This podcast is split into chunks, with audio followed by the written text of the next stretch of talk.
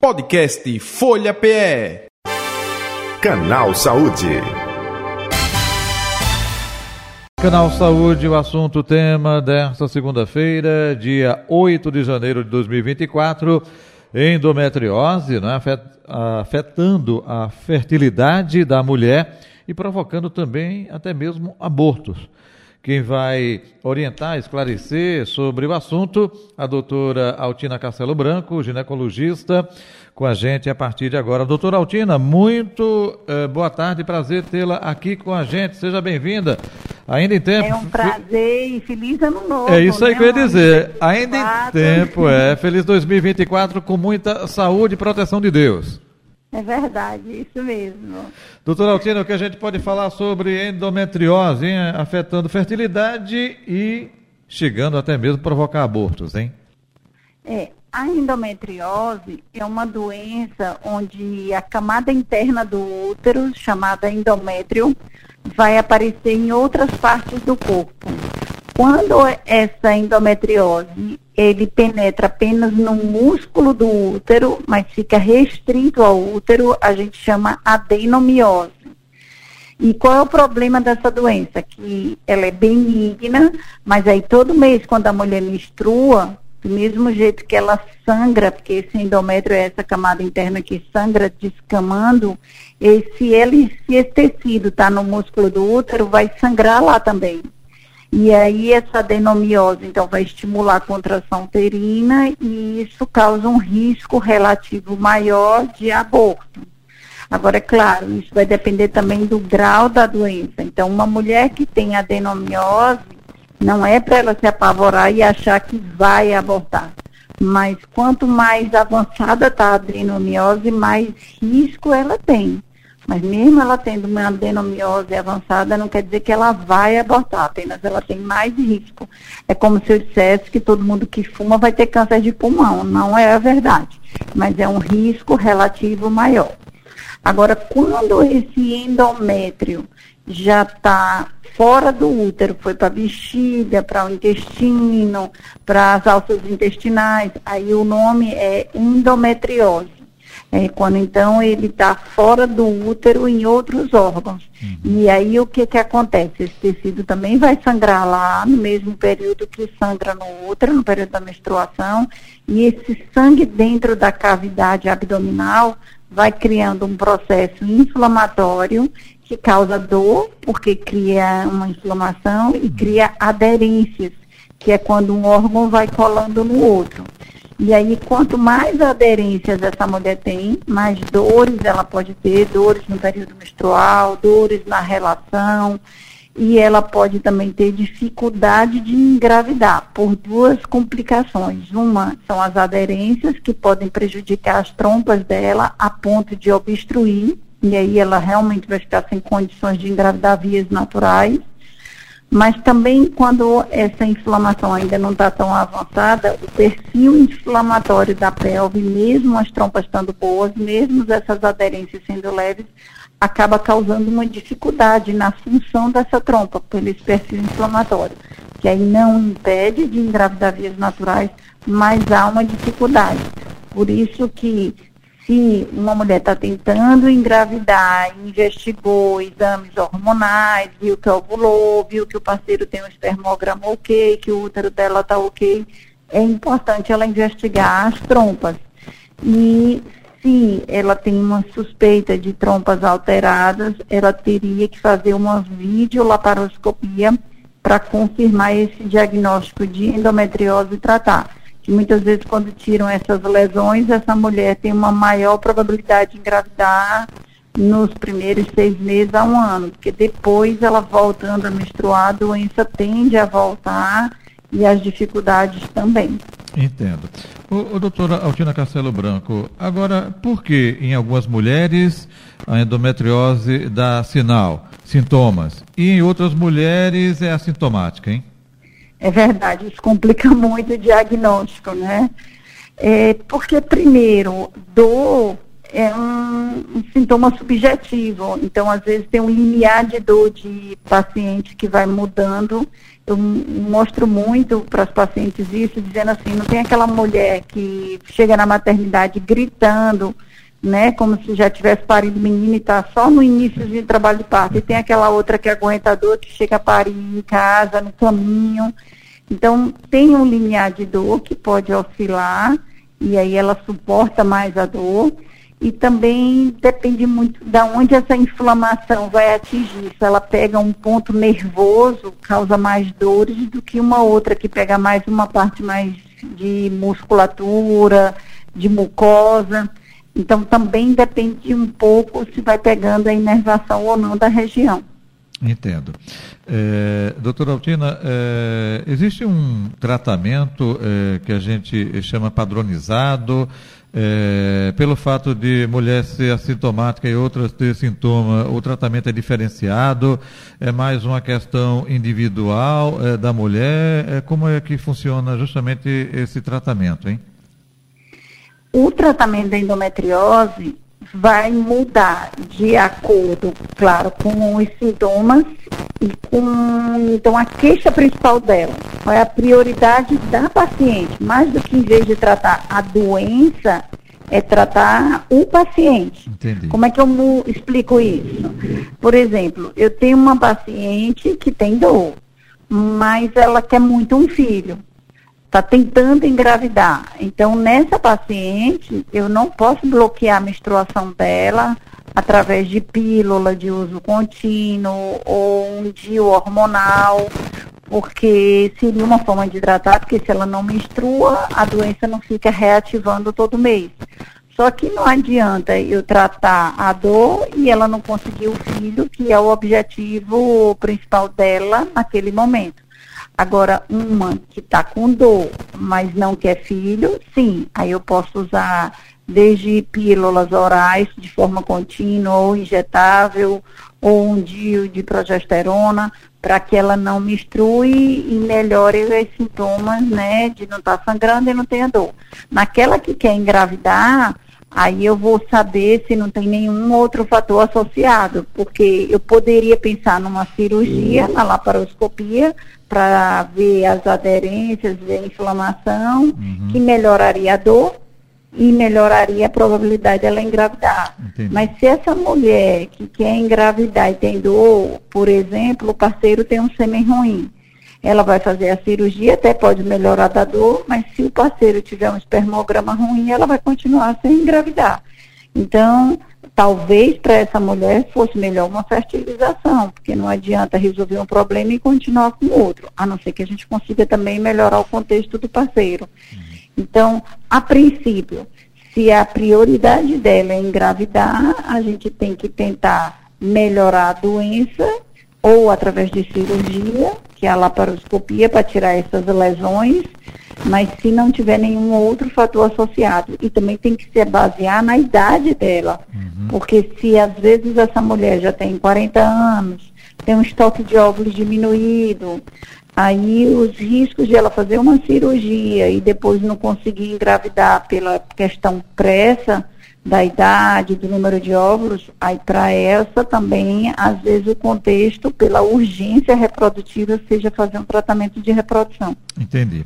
Doutora Altina, é, é, me permita, eu, é, é é, é, entendi aqui o que a senhora falou, então é um leque aí de probabilidades. uma coisa é endometriose que pode ocasionar a infertilidade. Mas mesmo que essa mulher não tivesse fertilidade, mas como a senhora ressaltou agora há pouco, que o companheiro tem o esperma ruim, ela também vai ter dificuldade para engravidar. Então são duas coisas é, é, culminando, é isso? Exatamente, por isso que a gente fala que o tratamento para engravidar é do casal. Uhum. Precisa ter, na realidade, para um casal engravidar, eu gosto de dizer que a gente precisa que quatro órgãos estejam funcionando que o parceiro tenha um testículo produzindo uma boa quantidade de espermatozoides, qualidade também, motilidade, morfologia. Ela que tem um ovário funcionando, e aí a idade vai influenciando às vezes nisso, mas um ovário bom, uma trompa boa e um útero ok para receber. Uhum. Tanto que quando a gente não quer engravidar, o que a gente faz é tomar pílula para bloquear a ovulação, ligar as trompas ou botar um DIU no útero. Ou um homem usar camisinha, fazer a vasectomia. No sentido inverso, quando eu quero um filho, eu preciso que esses quatro órgãos estejam funcionando. Uhum. O, o doutora Altina, outro detalhe também, a endometriose é, causa inflamação, que a senhora disse. Essa inflamação, se não for tratada, cuidada, pode levar, a, além da infertilidade, que outras complicações para a mulher? Os dois sintomas principais é isso, é infertilidade e dor não vai virar câncer, Pronto, é uma doença benigna, é, não vai virar. então, é, ela quando pode fala, Quando fala de inflamação, é, opa, é, pode ocasionar o quê, não é? É, é. Agora, o que, que pode ocasionar mais? Às vezes, essa trompa fica tão inflamada que pode criar um edema, como quando a gente tem uma inflamação numa região, e aí esse edema é líquido e cria líquido na trompa, hidrossalpinge que também é um processo inflamatório, mas causa dor e às vezes ela tem que fazer uma cirurgia para retirada da trompa. Se ela tiver muita aderência, pode causar uma semi-obstrução intestinal ou no ureté, mas isso são casos muito raros, né? E é sequela desse processo inflamatório. Entendi. É, a endometriose, é, quando é tratada, é, é um passo definitivo ou é para aquele momento? Deixa eu ser mais claro. Por exemplo, é, endometriose, constatou, vamos tratar. Está é, querendo engravidar? Estou sim, doutora Altina. Então vamos ter todo esse cuidado. Aí passou é, seis anos, sete anos, aí a mulher é, pode ter endometriose novamente ou não? Pode. A endometriose, é, em medicina, de uma maneira geral, a gente tem doenças que você cura. Isso. Por exemplo, um, problema cardíaco, um infarto, faz uma cirurgia, você é, curou aquela obstrução, né, que causaria o infarto. Uhum. Então, é uma cirurgia curativa. Outros tratamentos de medicina é para controle, mas eu não curo, eu só controlo a doença. Um diabetes, você não deixa de ser diabético, você controla os níveis de glicose com medicação. Se parar, a glicose vai voltar a ficar alterada. A mesma coisa a endometriose, a gente não cura, o paciente não deixa de ter, agora a gente controla. Eu poderia dizer que você meio que cura, mas também não é bem uma cura, porque a sequela que já deixou, né, que aconteceu vai ficar lá, mas é a menopausa. Porque a menopausa não tem hormônio, a mulher para de produzir estrogênio. E a endometriose é uma doença estrogênio dependente. Então, na hora que ela entra na menopausa, a doença para de progredir. Então, é, é, um controle definitivo. Não é uma cura, porque não deixa de existir, mas você controla de forma definitiva. Tanto que os tratamentos é, é a base disso, de bloquear para deixar ela sem níveis estrogênicos, dando pílula base só de progesterona ou medicações injetáveis que também bloqueiam a ovulação, o DIU hormonal, que é só a base de progesterona mas é um controle. Na hora que parar esse bloqueio, a doença volta. Doutora Altina, a senhora falou no início, é, quando ela fica interna, ou seja, é dentro do útero, não é? E quando ela fica externa, que pode é, é se colar é, em, outras, é, em outros órgãos, é? Ou é no próprio útero? Órgãos. Ah, em outros órgãos, não é no próprio útero pelo fora, como, não. Hum. É porque é, essa célula do útero que vai estar na bexiga, no intestino. Então, ah, todo mês, quando ela menstruar, entendi. essa célula que está lá na bexiga vai sangrar. Entendi. No intestino também. Entendi. Então, intestino e bexiga pode ocasionar isso, né? Ela, essa célula pode ir para várias partes do corpo, bexiga, intestino, trompa, ovário. Nossa. Aí quando ela está fora do útero, a gente chama endometriose. Uhum. É mais ou menos, se eu for fazer uma analogia, mas lembrando que endometriose é benigno. É, mas fazendo uma analogia, é como um câncer. Quando você tem um câncer de mama, você diz que está restrito na mama. Quando esse câncer foi para longe, para a cabeça, para o intestino, você chama metástase. Entendi. É o mesmo câncer, mas você dá um nome diferente para dar a noção de que já foi para longe. Entendi. Que também dá noção de gravidade. Então, quando a endometriose está restrita ao útero, é adenomiose, então está mais localizada. Quando esse, esse tecido do endométrio já foi para longe, para bexiga, intestino, ovário, a gente chama endometriose e não adenomiose. Entendi. O, o, o exame utilizado é para constatação, confirmação, além de tudo isso, da conversa, da anamnese, é ressonância e ultrassom, é? Exatamente. Você já está um colega. É, é ultrassom endovaginal. Realizando entrevistas com a senhora, a gente vai aprendendo um pouco, doutor Altina. que, que, bom, que bom, né? Prova que dá para a gente passar mais fácil para o leigo.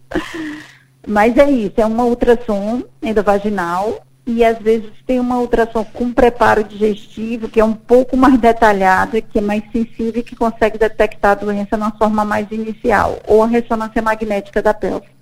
Entendi. E aí depois aí vai fazer esse tratamento, como a senhora disse, é, mais olhando... Ou com medicação uhum. ou cirúrgico. Uhum. É, é, cada caso é um caso nesse aspecto, não é isso? É. Uhum. E por que, que a gente escuta tanto mulheres hoje com esse diagnóstico de endometriose? Porque é uma doença da mulher moderna, que menstrua mais tempo. Porque é uma doença que vai surgir é, quando ela começa a menstruar. Que aí esse tecido do útero, que todo mês, quando ela menstrua, descama pela vagina, ela reflui pela trompa e vai se disseminando para longe. Uhum. Há 30 anos atrás, a gente não ouvia tanto. Por quê? porque a mulher menstruava mais tarde, aos 14, 15 anos, Isso. e aos 20 já estava engravidando. E, então, e, e vários filhos, ao, ao, longo da vida, é, é, é, 8, 10, né? é, 8, 10 filhos, tem famílias aí que, enfim, a gente constata isso, né? É, é Exatamente. É verdade, verdade. Então, imagina uma mulher que teve 10 filhos, e se pensar que ela ainda amamentou, então ela ficou uns 15 anos sem menstruar. Perfeito.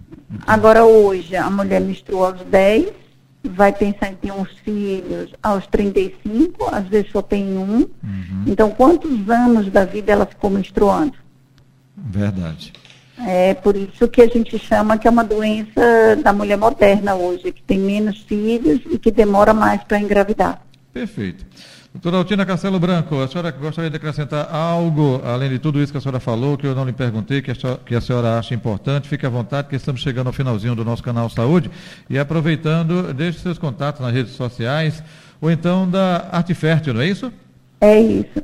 Então, mensagem final, eu diria assim, toda mulher que sente muita dor na menstruação, na relação, não acha que isso é normal e investigue porque um diagnóstico precoce vai fazer toda a diferença no sucesso né, da gravidez, da qualidade de vida dela. É, esse eu acho que é a mensagem. Tudo que a gente descobre cedo fica mais fácil de resolver. Uhum. E os contatos da clínica é a Articert, o nosso zap é o 9517 6564 e a nossa rede social é articert.reprodução humana. Perfeito. Doutora Altina Castelo Branco, mais uma vez, gratidão pela atenção de sempre daqui aqui o Canal Saúde. Saúde e paz para a senhora, para familiares e colaboradores, tudo de bom em 2024, viu? Muito obrigada para você também, tudo de bom para toda a equipe e sua família. Idem. Conversamos com a doutora Altina Castelo Branco, ginecologista, especialista em fertilização in vitro, a nossa convidada de hoje do Canal Saúde, que vai ficando por aqui. Podcast Folha PE. Canal Saúde.